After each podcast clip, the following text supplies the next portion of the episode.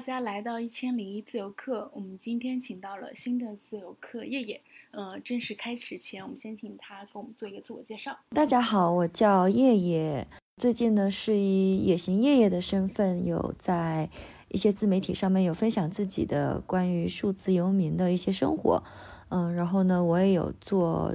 自己的一期跟数字游民相关的播客，叫《数字游民指北》。呃，也有在做跟数字移民相关的线上社群，以及在大理有和朋友一起开了一家共享办公空间，叫大理 Hub。嗯，除此之外呢，我还有大概三四个斜杠的身份，嗯，比如说口语教练、珠宝买手、自由撰稿等等。不过这一些的话，其实我并没有说每天都做很多事情，其实有不同的节奏吧。哎，我发现其实你的时间是有被安排的很紧，是吗？因为我下午找你说，你说四点之后才回，然后你可能就真的就四点回了。然后我发现你对时间上面的把控特别的好。我其实也不是说安排的紧，因为我之前其实很久以前是做项目经理的，所以我会对一些任务的。安排呀、分配呀，以及时间管理可能会比较敏感，所以就是这个习惯就一直延续到现在，并且我对做一件事情我是需要一定的心理准备，所以我一般对，比如说呃五分钟之前让我去做一件事情。如果我觉得我是需要思考的话，那我可能不会马上就说我给你回复或者是怎么样，然后我会习惯性的去设定一个回复的时间。那这样子的话，我就会有一个准备时间，以及我也会给自己的手机放一个提醒，能够保证我能在这个时间点内很好的回复对方吧。对，只是一个职业病，可能这个习惯是本身在职工作的时候就养成的，是吗？嗯，对，一定要算职场的话，可能已经工作了，我算一下，幺五年开始工作到现在七八年了吧。但是你本身就是上班，刚刚算一下，可能只有三年。对，差不多三年的时间。但如果说包那一年实习，在南美的那一年实习的话，那可能就是四年的时间。那你是为什么想要做？数字游民呢，因为我有看到你之前的采访，我觉得跟很多职场里面，然后也想要去换个别的生活的那种状态的人还挺相似的。但我不知道你这边有会不会有什么其他的感受。我其实也没有什么很特殊的感受，就是首先我并不是计划要去成为数字游民，它是一个自然而然进入的一个状态。呃，因为其实，在四五年前，也就是幺八年的时候，当时数字游民这个概念在国内基本上没有人听说过，包括我自己。对我当时是已经在北京工作了快三年的时间，我只是想要去休息一下，纯粹的想要去休息一下，并且这个休息我是打算说至少要半年左右。呃，我也没有想着说我要去做一件很特殊的事情，但是我非常坚定的就是说我并不想要。像传统的呃职场道路一样，就只休息一周或两周，然后又要再回职场。我当时其实是有在开始思考，嗯，自己的人生以及职业发展到底就是大概要怎么样的一个状态，嗯，所以我就半裸辞。然后后面的故事其实，如果说有刚巧听到其他的节目或者是文章的话，可能也会知道，就是我也分享过蛮多次。我当时还有一份口语的兼职，所以说我就是放弃掉了项目管理这么一条职场道路，然后就带着这一份兼职去了南美。呃，阴差阳错，我就边工作边旅行，就是可以一边上口语课，然后一边当一个普通的背包客。然后再之后的话，跟朋友聊天，呃，他也是来跟我聊一些跟生活方式相关、跟职场选择相关。然后他跟我说：“哎，这就是数字游民的生活方式呀。”然后我去查了一下，哎，发现还真的是，因为我可以实现线上办公，然后解放我的工作时间和地点。对，也可以这么说。对，就是我没有很故意的说，哦，我要成为这个，我要进入这个状态，要怎么样？就纯粹的，我不想工作了，或者说我不想在传统的职场里面。再继续下去了，就突然看不到自己的路，以及嗯，在北京这种城市的话，呃，我就觉得这三年已经够了，体验很开心，但是再继续下去的话就有点没意思了。那其实你这个数字游民的身份已经维持了四五年嘛？我不知道他这种旅居的状态是会上瘾吗？因为如果四五年到现在都没有一个稳定的呃居所或者是一个固定的一个工作，但是你还是会选择这样的，我觉得它肯定是有一个很大的吸引你的地方。嗯，我想知道这个最吸引你的地方在哪里？做数字游民。嗯，其实其实这个问题，你刚才有讲到两个事情，一个就是叫稳定的居所和固定的工作，这个可能在很多人眼里面是一件好的事情，或者是很有安全感的事情。可是我往往从这两个事情里面找不到任何安全感，这是非常大的原因。我其实是在一个小岛上面长的，就我老家是海南的嘛，然后我从小就住校，首先我已经习惯了这一种就是没有固定的居所的这种。感觉就是说没有自己的一个固定的家，呃，然后我小时候我父母可能也经常搬家，可能很多孩子会因为经常搬家，然后更想要稳定的居所。但是我习惯了之后，我就爱上了这种感觉，呃，就就觉得很爽。然后还有就是我从小到大的很多亲戚啊，很多朋友啊，家里面都会有下南洋，呃，或者说是出国工作，然后出国生活的这种情况，所以我。本来也一直不觉得我是想要一个很快就安定下来的么这么一个状态，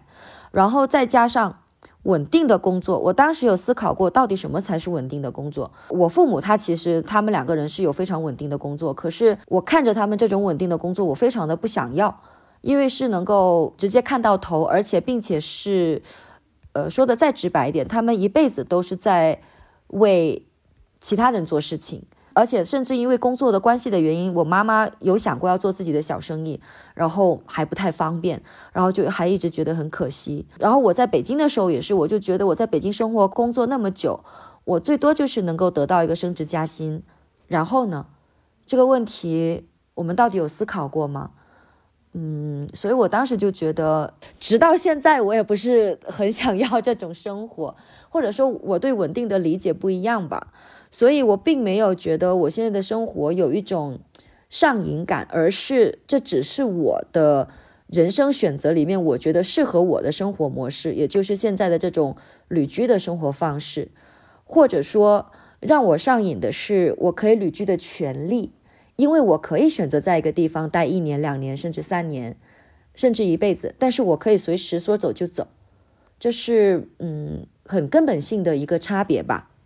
我不太愿意放弃掉这一份自由。嗯，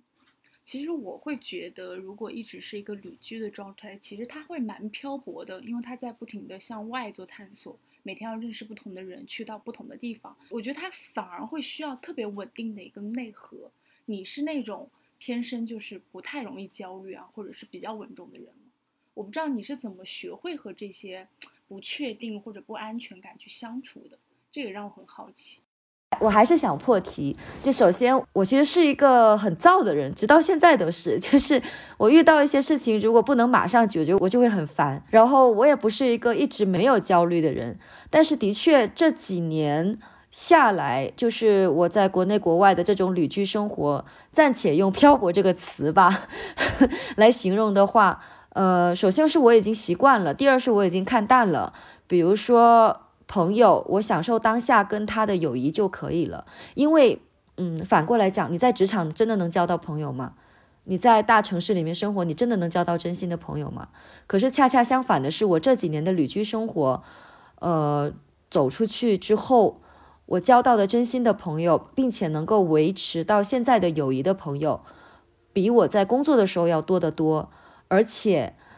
还有一个惊喜，就是我还能够重拾我跟我以前的朋友的一些友谊，就是我呃从小玩到大的一些朋友，因为以前在北京工作的原因太忙，然后他也在其他城市，我们不能一年见面很多次。但现在因为我是旅居的状态，就是现在在国内的话，每个城市可能会待两到三个月，那我可完全可以在他的城市最好的季节去那个城市住。几个月，然后跟他一起玩，重拾了以前的友谊。然后呢，新的友谊这么讲吧，就是数字游民这个大的群体里面也还是有一定的人数的，因为都是数字游民，这个有点像相对论，大家都能游动的话，那大家都可以一起游动了。所以就是我们可能会。在大理天气好的时候，我们一起在大理，呃，大概是四月份到十月份之间这半年的时间。然后呢，天气冷的时候，我们又会一起去海南，或者说大家又会可以一起去西北。而且在这个过程当中，大家都很自由，也不会说我们一定要一起玩，一定要一直在一起，一定要一直办公。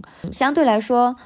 我现在是挺喜欢这种比较稳定而且相对纯粹的友谊吧。就是我已经很多年没有。勾心斗角了，虽然我以前也没有勾心斗角过，但是在北京还是会听到一些这么一些故事啊，什么什么的。但现在的话，基本上就是因为大家都是单打独斗嘛，自己有自己的工作，我也没有必要就是对你要产生什么敌意，还是说我要去重伤你才能获得我的利益。大家基本上都是在共赢，或者说玩的开心，图吃的开心就可以了。回到那个焦虑的那个话题的话。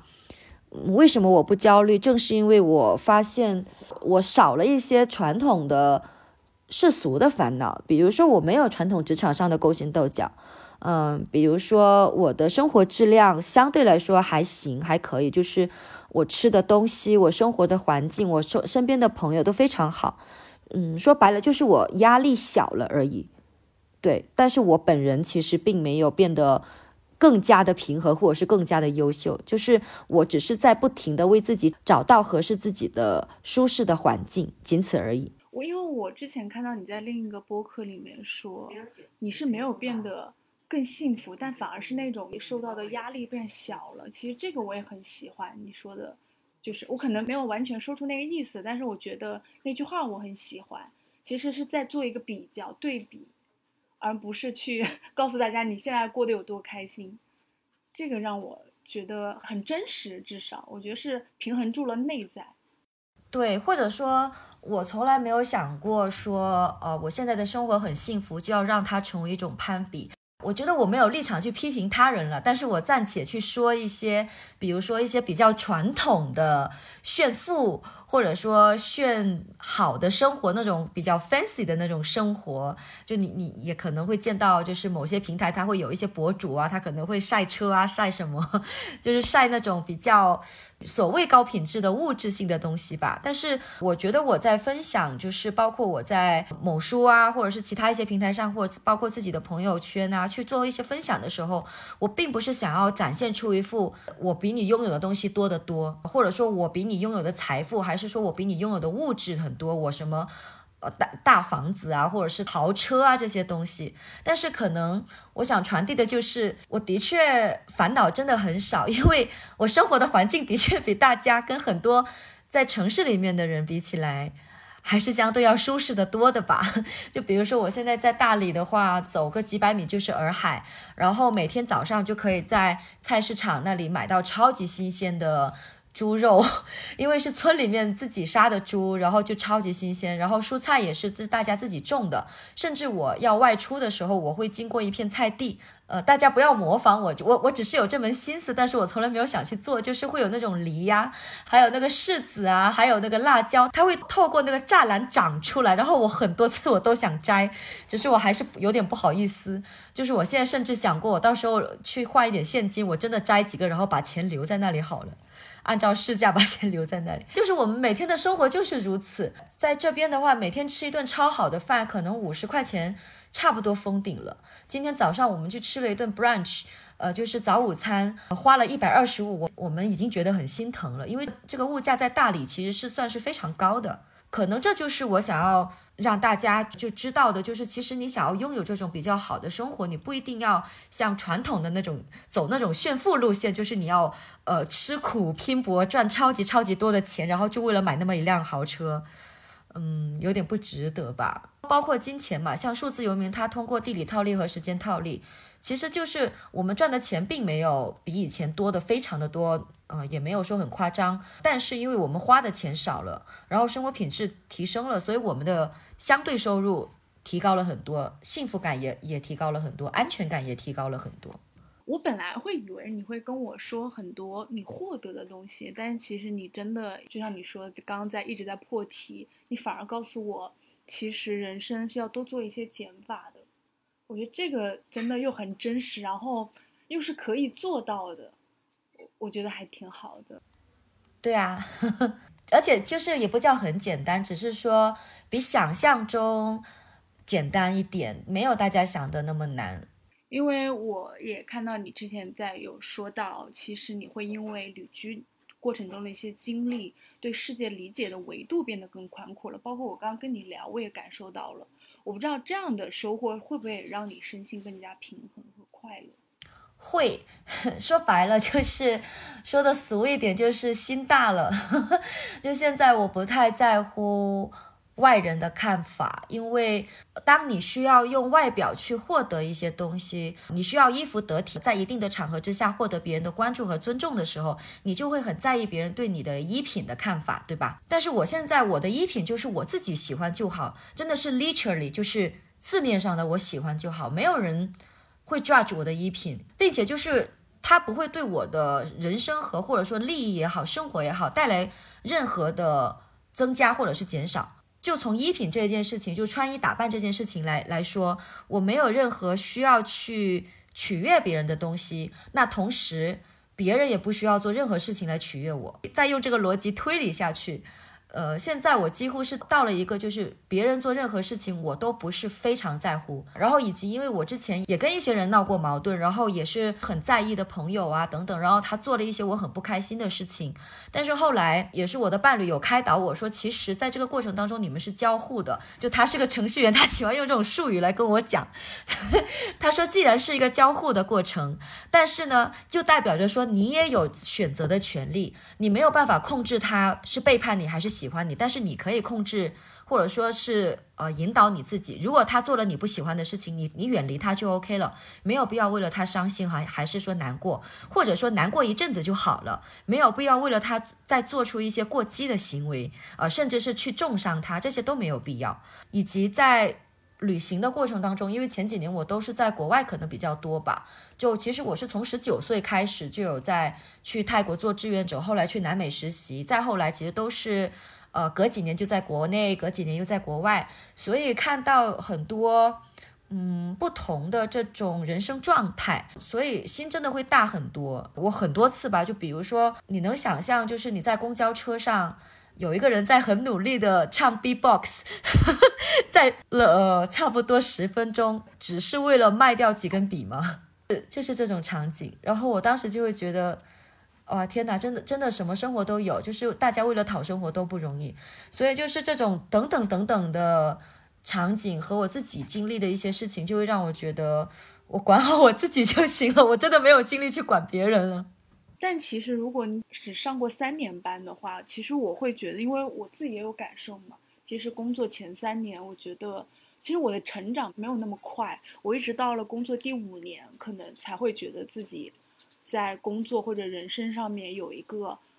我觉得是一个阶段性的成长吧。但我不知道你在外面旅行这个成长的速度会不会比你上班会更快，或者你有体验到哪一些跟在上班阶段有什么不同的成长吗？其实我也很好奇。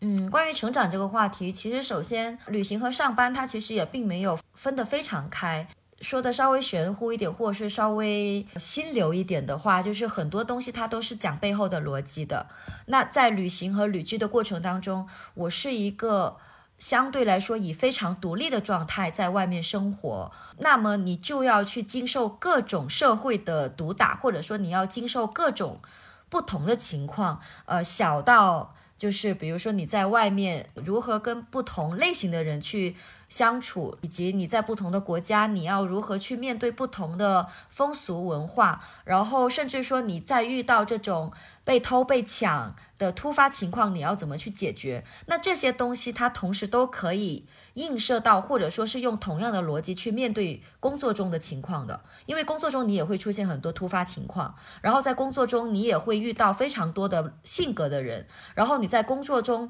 你也会遇时间安排上面的东西。我觉得在这个过程当中，它其实是相通的。有时候工作岗位其实也蛮会影响到你的这种在工作和生活中的这种独立的思维的。比如说我之前做项目管理的时候，其实说白了，它就是一个人干三个人的活，你一个人就是一个团队，那你需要处理的事情就非常多。你左有甲方，右有团队。还好我们之前的公司还是比较扁平化的，我还是可以跟。跟老板就着这件事情吵起来，但是我们还是会一起去吃麻辣烫，或者说一起去爬长城，就不会影响。所以，我我觉得，我虽然只是说在传正常的职场上是在北京只有三年，可是我的工作经历其实不算少。比如说我在泰国的时候，我虽然只是当志愿者，但是我也是一个人需要在泰国去生活将近一个多月的时间，然后我也要需要处理非常多的。作为一个呃异乡人、外国人，你要处理的很多情况，呃，包括在课堂上你的你的应变能力，然后以及你我后来在南美在哥伦比亚去实习的时候，那一年我也成长的非常的多，就是关于如何跟同事相处，如何去呃做好自己分内的工作，但如何又要保持自己的思维的创新性，其实这些非常软的实力都是在前几年积累下来的。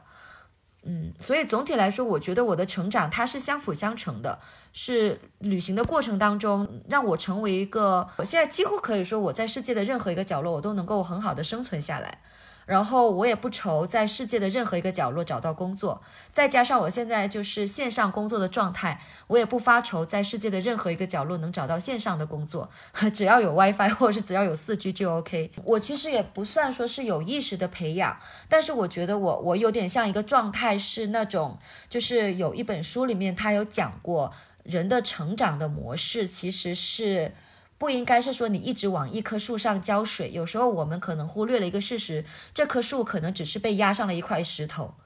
所以我们要做的可能只是把这块石头拿开就好了，它会自己往上成长的。所以，我我觉得我以前做的事情，并不是说我在我很努力的去变成人中龙凤、人上人等等等等这种情况，我只是把我不断的铲除我在生活和工作中，甚至学习中的一些障碍。比如说我，我以前就觉得考研这个事情很卷，那我就不去考研呀。我甚至觉得很多出国实习的，呃，或者说出国留学的一些朋友，他为了留学，然后也很卷。我我就觉得这件事情，它就是那块石头，就你是你其实是没有必要去做的。就我不反对留学和考研这个事件本身，我只是觉得我不想为了考研而考研，或者说为了留学而留学。那同样，我不我不会为了工作而工作。所以在这个过程当中，我会自然而然的以一个。非常正常的一个思维去成长。我再简单的说吧，就内卷它是个不正常的东西。我只是在过一种非常正常的不内卷的生活而已。就还是那句话，我没有在做加法，我只是在做减法。我一直都是工作上也是，生活上也是。我会发现，如果你不去做数字游民，或者不去实行旅居这种生活方式，你在工作上也应该也会很厉害。因为，因为我之前就是可能工作的前一两年，就会觉得好像每天在做重复的事情，好像每天上班是不是？我星期二好像也在做星期一的事，然后星期三也在做星期二的事，这整个星期或者整个月，然后每一年就会觉得人生的那种密度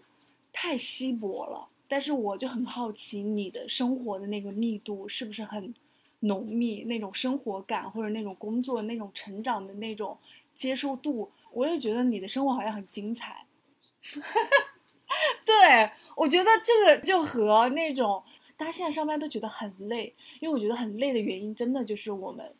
就生活的就是每天都在重复。我觉得这件事情可能是大家不太能接受的，但是我会觉得你一直在让你的工作、让你的生活是有呼吸感的，这个是我很喜欢你的状态。这个状态其实分两个点吧。第一个点是我想暂时回到一下数字游民的这一个概念，因为我有注意到你刚才有说，就是说如果我还在职场，还是说我还在工作，我可能也还会是个 厉害的人。就是我现在也在工作，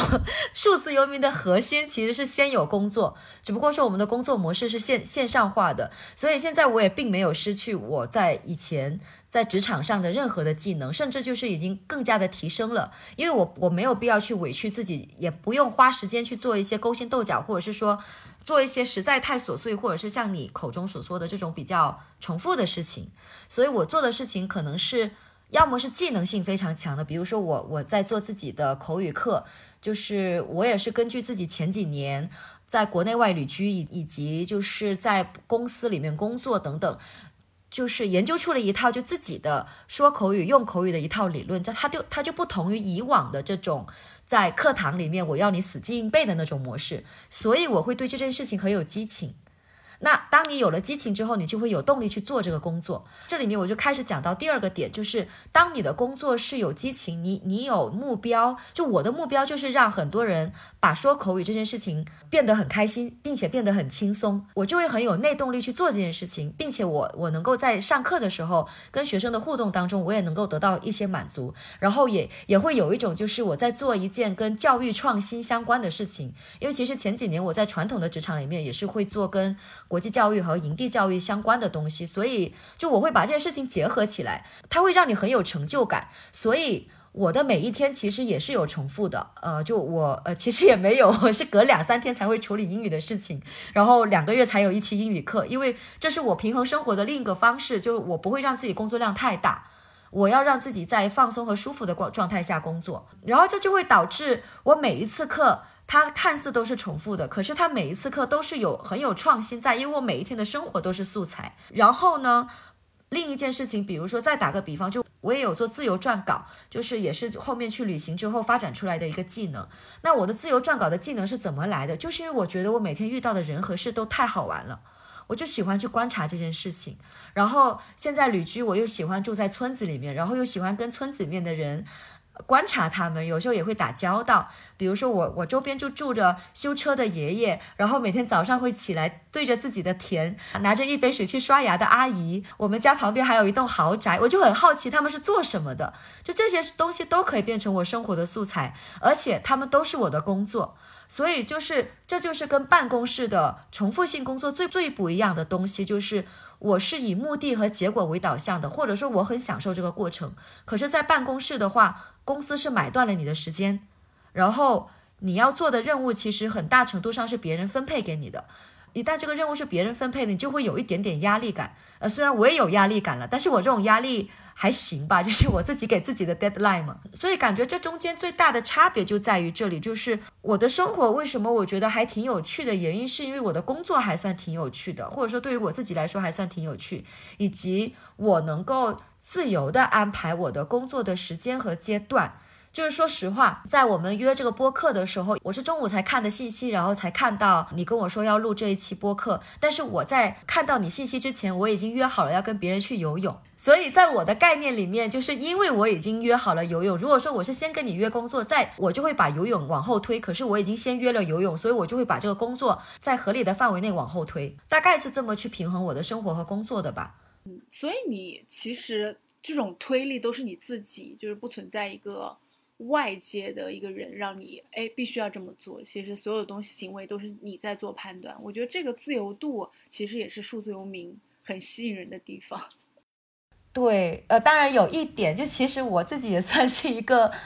二十八线、三十八线小博主吧，就是做数字游民生活方式，所以有时候我还是会接一些广告。呃，并且我有点挑，所以一旦接了广告，还是会有一些不错的收入，然后这个也算是我的动力之一。但这里面的话，其实我也想分享一点的话，就是因为我的收入比较多元化，不太会迁就甲方，所以反倒会导致我们的合作相对来说会比较愉快，并且收入也不错，而且这样子会促促进我，会为了这么一一次还不错的收入去认真的工作。呃，这个也是数字游民里面比较会经常提到的概念，就是如何提升你的时间价值。这样子的话，你就会相对更自由，相对更快乐，但是交出的作品也会相对更高。我有之前聊过很多自由职业的，我发现大家对时间这个其实会特别的珍视，会利用好每一分钟或者每一个小时，都会计算的很好。我觉得这个也是做自由职业非常吸引人的地方，大家就会莫名其妙把时间看得非常重视，真的很重要。嗯，对我来说。为什么我那么看重工作的时间？是因为我想要留出大把的时间好好玩，所以我要好好安排我的工作时间，并且我也要对自己负责，也要对客户负责。这样子的话，其实我玩的时候，或者说生活的时候，我可能会更心安理得一点，我就能够保证我在去游泳的时候，我在遛狗的时候，我在吃饭的时候，我都不想工作的事情，因为我我知道自己有能力在。这一个呃规定时间内把事情做好就可以了。因为我也看到你有说你很认同你们那个数字游民社群那个主理人说的话，说玩的过程中钱就会来。我真的很喜欢这句话，因为我觉得现在年轻人其实没有那么会玩，大家很多都卷在工作里或者是房子、车子里面。其实玩这件事情真的挺重要的。但我觉得你刚刚说的很好，就是你要花时间玩。我觉得我还是比较认真的一个人的，我在工作中还是比较，呃，相对靠谱吧，起码不会出什么大蛾子。但我发现你后来就是有发展出这个撰稿的能力嘛。但我觉得写东西的话，其实就是你看待世界的一些视角，会会被变得新奇、有趣、有创造力。我不知道这个和你。后面的一些数字游民的经历是不是相关？因为我觉得你这个本身如果培养出来的话，其实会还蛮好的，这个工作能。嗯，就是之前有人问过我说，我的写作能力是如何培养的，或者说是如何训练的。我自己其实也是了解过一些写作的一些套路，或者是说也跟一些作者吧，或者是出书的人也好，写写文章的人也好，有有过一些交流。其实，在写作里面大概会分成两个流派，一个是技术型的。技术型其实指的就是，比如说是公众号撰稿，诶，这个这种撰稿我也有做，它都是有逻辑和框架可循，呃，然后包括我甚至我自己的一些采访，呃，我我也是会有一个，就是比如说之前要采访什么，中间要问什么，后面要问什么，然后这种的话，其实它反倒相对容易，也相对去培养和训练。但是另一种流派其实可能更难，就是记录，记录看似是一件很简单的事情，但是。你如何观察的细致？你如何发现变化？你如何发现静止？你如何发现大家的生活？你如何发现，比如说，为什么我们家门口，我到现在还不明白，我们家门口的这一片田，他们那些玉米和葱，还有这些东西，我很好奇，他们是怎么按照规则就是给规划下来的？就这些东西，其实都是我好奇的，而且你怎么去抓到这些细节？这些东西你脑子里面有图片，但是你真的用笔把它写下来，而且你还不能像写的像流水账那样子毫无感情，其实反倒是一件非常难的事情。嗯，所以我我觉得应该是我的写作是结合了两者吧，就是靠观察以及一点点技巧，把想要说的事情给记录下来，就是一定程度上表达是一种记录。哦，我觉得你这个说的很对，我很认同，就是说。写作里面很难的这件事情就是记录，因为就像我今天来采访你的话，其实你也被采过很多遍了，其实很多问题你已经回答过很多遍，但其实你要再去找一个新的视角，还有我发自我本心去问的，其实我觉得就是会很难，这就是一份很难的工作。但是我觉得好在，我觉得你聊的过程里面就是非常真诚，然后本身你又很有趣。我觉得这个点也是一个采访对象非常喜欢的吧。还有你刚刚说的那个点，就是能区别家门口发生了什么，这个我真的觉得就需要很多生活感，就你要对生活有很多观察，需要你本身很有心力才行。对，或者说，哎，你刚才 我又想破题，你刚才有说心力这个事情，嗯，其实这个心力可能听起来像是说，哦，我需要很多额外的能量。但是事实上，就是我在做这些观察的时候，我只是自己比较舒服。就我我当时脑子是空的，我并没有想太多。我今天看到那个阿姨，纯粹是因为我今天带我家的狗出去遛，我要让它自己在那边就是排泄一下，然后让它自己闻一闻，然后我自己就在放空。然后放空的过程当中，我就遇到了这个阿姨，然后我就觉得天哪，就好有我小时候我在村子里面生活的感觉，就就真的仅此而已。我没有花太大的力气。呃，或者说也也可以说，前期是需要一些时间和精力去创造出这种压力相对较少的这种状态吧。我觉得是一种心理的空间吧。如果心理的空间被很多杂事去填满，其实你就是没有办法观察到身边它发生了什么，可能一件很重要的事情都会被忽略。我觉得真的现代人的心理空间需要，想要知道生活中发生了什么，当下发生了什么，就是要需要很多心理空间。但我觉得你这一点感觉到你应该很放松，你的生活里。嗯，相对相对，我还是坦诚一点，我也有自己焦虑的事情的，只是可能焦虑的事情，它并不是说，可能不像是大家想象中的什么，呃，我今天被老板骂呀，还是说我明天呃又怎么样，我的钱不够花呀这样子。比如说我有时候我写作也会卡壳，然后我我也很想写出很好的作品，但是我我又写不出来，这这个就是我目前很痛苦的事情，会有这之类的对向内的焦虑。但我觉得焦虑可能就。不能避免吧，只能说它来了就接受它，来了就接受它，像潮水一样，就一波一波的。对，你看潮起，看潮落嘛，你知道你没有办法控制这个潮的，那没办法，那就干脆一不做二不休，就坐在岸边看就好了，然后你再去做自己的事情。哎，我刚才其实有想到你，你在说这一个呃心理空间的事情。第一，我我经常生活在村子里，我很靠近自然。所以说实话，自然是能够给你这种心理空间的，它能够让你很舒服。呃，但是对于一些城市里面的朋友的话，我我觉得其实有很多时候城市里面也有很多有趣的事情，因为我我偶尔也会去城市里面住。呃，比如说你可以去烟火气很重的一些地方，像一些老人喜欢待的地方，我现在就莫名其妙很喜欢。呃，他们打牌的样子，他们跳广场舞的样子，他们悠闲的样子，钓鱼的样子。就其实年轻人可以多去去 有老人的地方，其实还挺好的。他们可以教会我们怎么变慢。然后第二个就是，可能我觉得大多数人还是能够做到的，试着让自己有一个完整的一天。就是二十四小时，真的什么事情都不做，什么事情都不想。但是在这个过程当中，你想做什么，你也去做就好了，就是一个绝对自由的二十四小时。虽然说大家不能像数字游民一样，就是相对来说一年四季都自由，但是每周你抽出一天给自己自由，可能还是稍微努力一下，肯定是可以做到的。所以，我我还是建议大家都试试这个方法。因为我发现你的现在的工作的一些业务线其实不断扩张的嘛，原来你可能呃只有口语和项目管理这两个技能，但你后来可能又围绕着这个数字游民的这个概念，又创办了共享办公空间，现在也在做自媒体。在这个旅居的过程中，你是怎么想到要可以拓展更多的业务？呃，有两个因素，第一个是因为人，比如说撰稿，我是因为遇到不同的人，我遇到很有趣的人，然后也遇到很有趣的。在这些人上发生的事情，我就想把他们给记下来，然后它就会变成了一个技能。然后呢，呃，其实我之前有看过一本书，他有写过，就是我们回到很现实的问题，我是如何走上自由撰稿这条路的，也是受他的影响。他说，你想要去做一件事情，你就要去找这个行业的头部，你去给这个行业的头部去投稿，然后如果他拒绝你了。也没关系，他会告诉你为什么你做的不好，那你就能够从头部里面去寻找寻找到一些经验，然后你下一次就可以做得更好。所以我当时就给几几家头部的媒体，我就我就投了稿稿件，没想到就是还挺有缘的吧，就是刚刚好当时他们需要的主题和我想写的东西很贴切，所以就要了我的稿子，然后我就这么，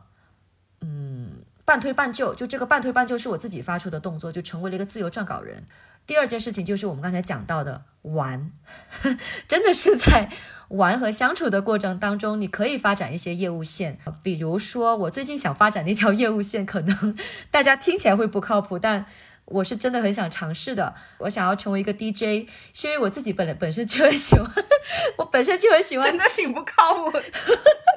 我自己本身就很喜欢电音，然后呢，我自己本身就有一些做 DJ 的朋友，我就觉得我是不是可以试着又又再多一份兼职？就这个东西，时间管理我们可能是另一个话题了，但是我目前是能够把这些时间管理好，因为我一年打一场就好了呀，我没有说我要每天都成为一个 DJ 夜场 DJ 呀，对啊，我就是玩呀。那这个 DJ 的话，它其实也你打一场，其实你一年下来也是能够赚很多零花钱的。就我我现在一年的生活费，我就可以跟大家说，差不多就是五到十万吧，生活费哈。两个人的话，十五万以内差不多，在国内甚至是全球范围内，嗯，所以说就是你在玩的过程当中你是可以的。然后还有比如说我很喜欢游泳，我我也想过我要考一个游泳教练证，然后这个东西它又会变成我的一条业务线，而且。我本来现在就给大家很很好的很很多的印象，就这个其实也是关于到呃扯到营销学，就是朋友圈营销。我虽然没有故意去创造我的人设，我就是很自然的去分享我的生活。我现在在大理就疯狂的约游泳，然后我偶尔也会发我游泳的视频，所以大家也会知道我游泳真的还行，然后我学的也很快，然后我之后也想着说，呃，有一段时间空闲下来，那我就去当个游泳教练。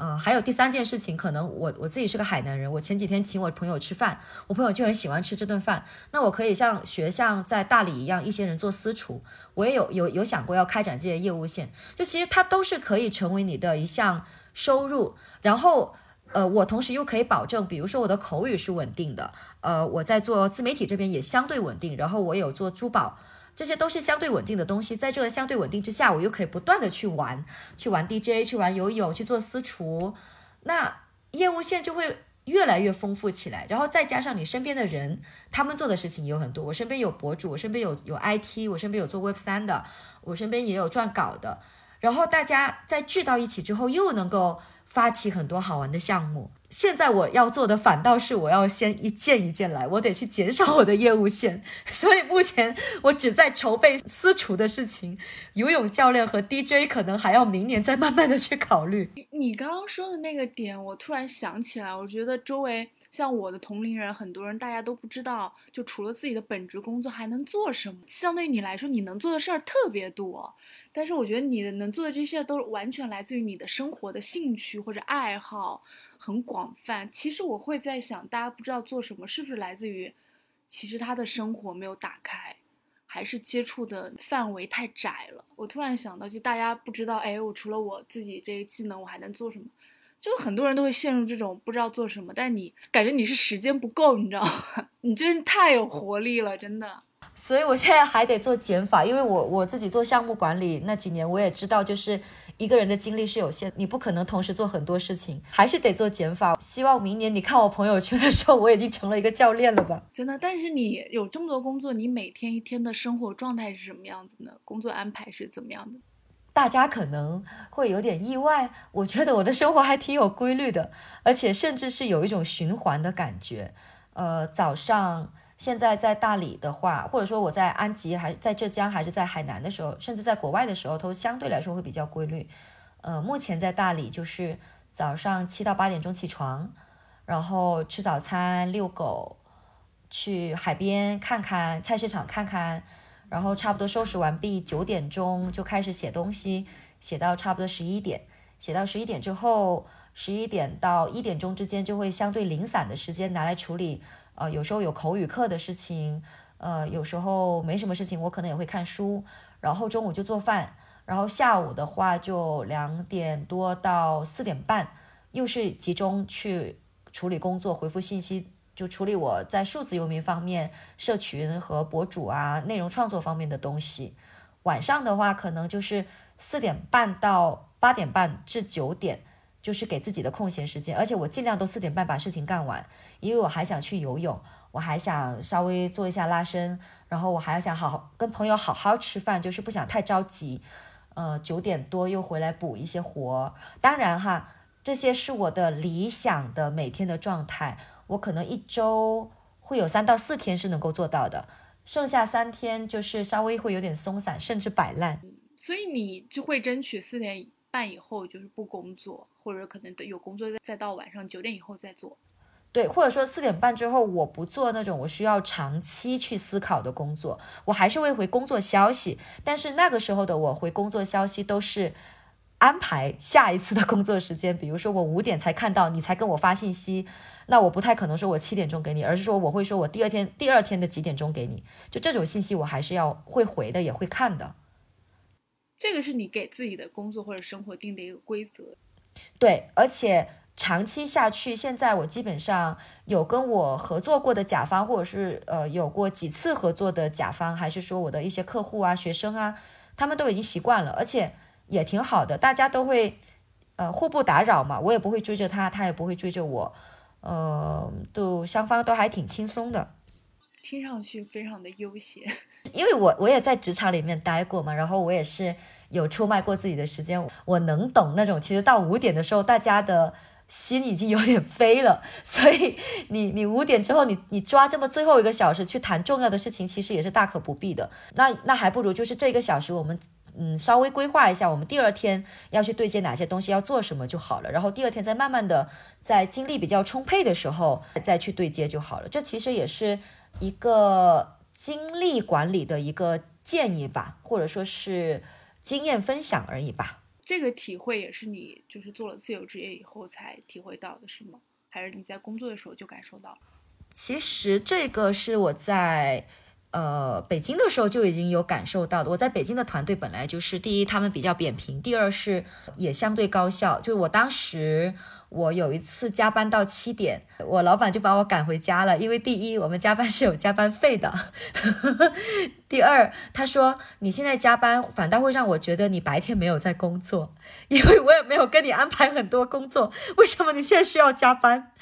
嗯，所以我当时就已经有点哦，原来对工作的确是应该这样子的。然后后来我有远程一年是做市场营销，然后也会跟国内国外的一些客户去对接嘛。那我我们就更要强调一一下，就是远程工作的高效性。呃，所以就会比较注重这种就是时间安排吧。然后我们当时的老板也会教我们如何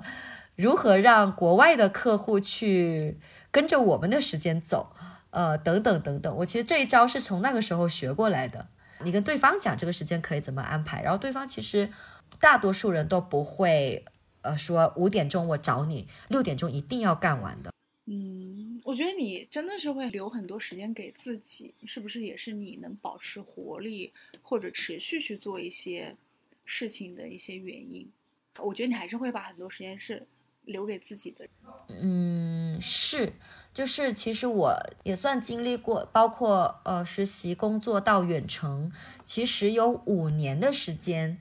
说白了都是在打工，就是本质还是在为别人的项目去做。那其实我到最后远程辞职的时候，我其实也是因为这个原因，我就觉得我做的事情它不是我自己的，就还是会有一种出卖时间的感觉。所以现在我可能会愿意把时间卖给自己。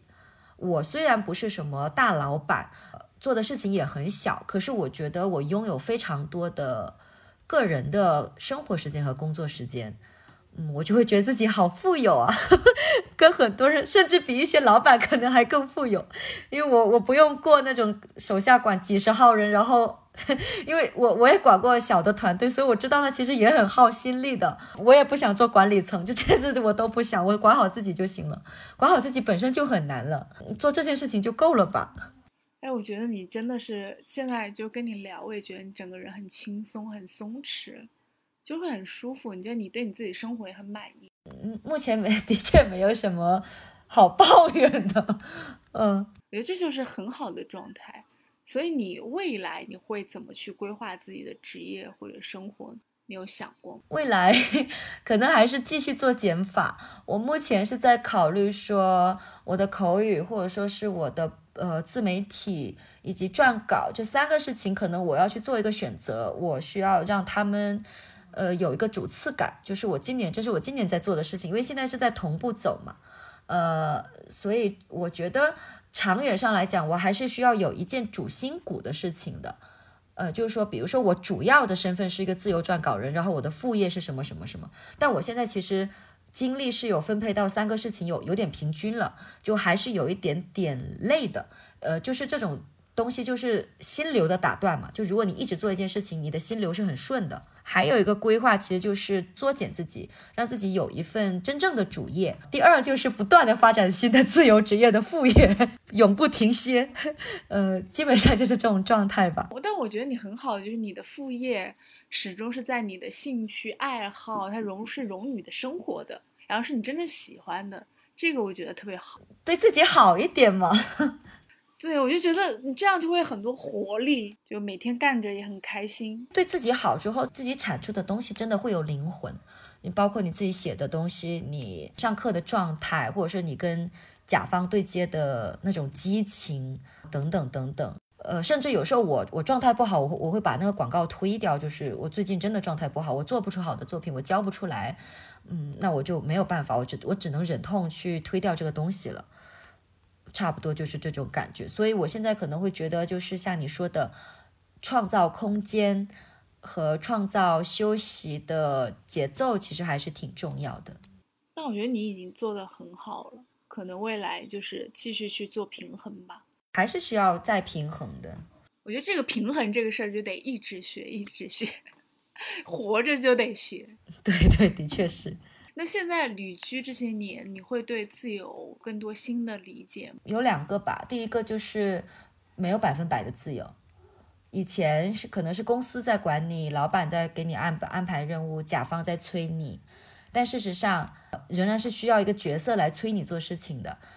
只不过现在这个角色变成了你自己。所以人都是有需要规则的，或者是不然我也不会再努力的说每天工作和生活相对规律。所以就是这一份自由还是需要付出一定的代价的。就是当你要付出，比如说你做不到你安排你给自己安排的任务的时候，你会很愧疚，然后你会很懊恼。等等等等，就是我经历了很久的这么一段时间，我真的很痛苦。就是我想写稿子，然后我写不出来，然后，呃，我我想要弄课，然后我就一直拖，这些毛病我都有。第二个自由就是自由真好，自由是我目前可能最不能放弃的东西了。它可能已经在我的心目中已经比金钱早就比金钱更高。呃，但是我觉得这份自由，它其实也是因为我的工作换来的，呃，然后也是因为我的时间换来的，嗯，所以我可能会因为想要获得自由，会更加认真的去看待我的工作和时间，差不多就是这两层吧。所以你你现在就是过了数字游民生活，你反而会觉得数自由这件事情变得更重要。我觉得那就是一个很正向的获得，你确实在这么多年里面。你就是感受到越来越觉得它重要，嗯，对。那我们最后还有一个老问题，就是因为你本身已经做了四五年的数字游民的生活了，如果有朋友也想，呃，像你这样过上数字游民的生活，你会给他什么样的建议呢？嗯，第一个建议是你存一个半年到一年左右的生活费，呃，你要先解决你的吃饭，以及为什么说是一年，呃，为什么说是半年一年？呃，如果你半年一年你还不能进入数字游民的状态的话，你先回去上班吧。就是就是可能暂时还不太适合进入这种相对来说呃很需要自己管自己的这种状态。可以可以再积累积累，比如说去呃就就引申到第二个建议，就是你可以先做一些副业啊，你让让自己就是在副业的呃，因为这样你压心理心理压力就会小一点嘛，你还是有一份稳定的工作在。呃，那这份副业的话，可能就是你一个加分项，你可以从这个副业当中去学习自我管理啊、团队管理啊、时间管理啊这些东西。然后等你的副业稳定，或者说是甚至收入已经超过你的主业的时候，你再慢慢脱离出来。第三个建议的话，可能就是放松一点，这个很重要，我觉得很重要。我不知道大家的终极生活目标是什么，但是我会提醒自己，我的终极生活目标是我是一个人，我要好好吃饭。我要好好好睡觉，我要有大把的时间看书，然后我要好好生活，我要好好的老去，我要好好的死去，我不想因为生病死去，我想要老死。所以就是有时候在放空的时候，可以去思考这些问题，那你就会发现，大多数数字游民的生活终点可能都在这里。哦，还有一个建议就是，呃，要提前搞一下自己的这些养老保险，还有社会保险这些，去查一查。嗯，这个很实际，我觉得。对对对，基本上就是这些建议。你能把上面说的这四点搞定，基本上没什么大问题了。对。那我还想再多问一个，因为我也觉得你，呃，能做的事儿特别多，你有很多兴趣爱好，或者你有很多想做的事儿。我不知道这种。呃，能做这么多事儿，或者有这么多爱好，它是怎么来的吗？能做这么多工作，或者有这么多想做的副业，其实就是因为没有人告诉我不能做。呃，这么讲，你在城市里面生活，或者是你在过着朝九晚五的生活，呃，你可能说我想要去旅行，你的老板告诉你说不行，你要加班啊，或者说。呃，今天我还听到了，我在游泳池，我听到了一个家长说，就他他今天带带他的孩子过来，然后他就跟他孩子说，他孩子很想学那个学游泳，然后他的父母就跟他说，不行，我们要等到下一个暑假。就其实我并不觉得是我有很多想做的事情，我觉得每个人都有他想做的事情，但是他已经习惯了别人告诉他说不行不行不行不行，慢慢的他就不想了。你先把这些。石头杂草先搬开，搬开之后，你的想法会出来的。就是我，我没有，我不是一个创意家，但是我相信创意是在放松和拔开之间产生的。就是我想去游泳，没有人告诉我你不能去游泳；我想要做私厨，没有人告诉我说叶叶你不可以做私厨。然后我想辞职，哦，有有人告诉我叶叶你不能辞职，但是我还是辞了。但但就是说，呃，总体来说，就是我可能是因为我听自己的声音。我觉我觉得你就是很遵循天性的人。包括你说喜欢自然什么的，我觉得人就是要保持一些跟从自己天性的。对对对，然后在这个基础之上，你再学一些专业的知识，然后你再呃学一些，比如说跟心理学呀，或者说是社会学呀，比较通识的知识呀，或者学一些时间管理啊、项目管理啊，再加一下这些比较硬的东西，那就可以结合成一个比较好的一个状态了。就是理性和感性，我觉得都是要的。我觉得我可以回去好好想一下，因为我在上班，最近就是一直在想到，哎，我同事也在问我，就是我们除了去写作还可以做什么。但是我今天跟你聊完以后，其实我是会发现，像如果会去问这样的问题，真的是生活没有打开，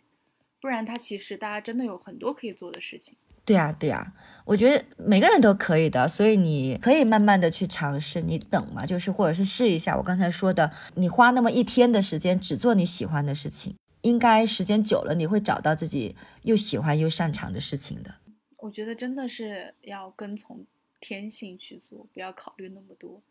脑子里不要有那个他妈妈的声音，要下个暑假才学。对对对，我今我今天觉得还收获挺大的，谢谢爷爷。我觉得大家如果对爷爷感兴趣的话，也可以去关注他的小红书“也行爷爷”，对吗？爷爷，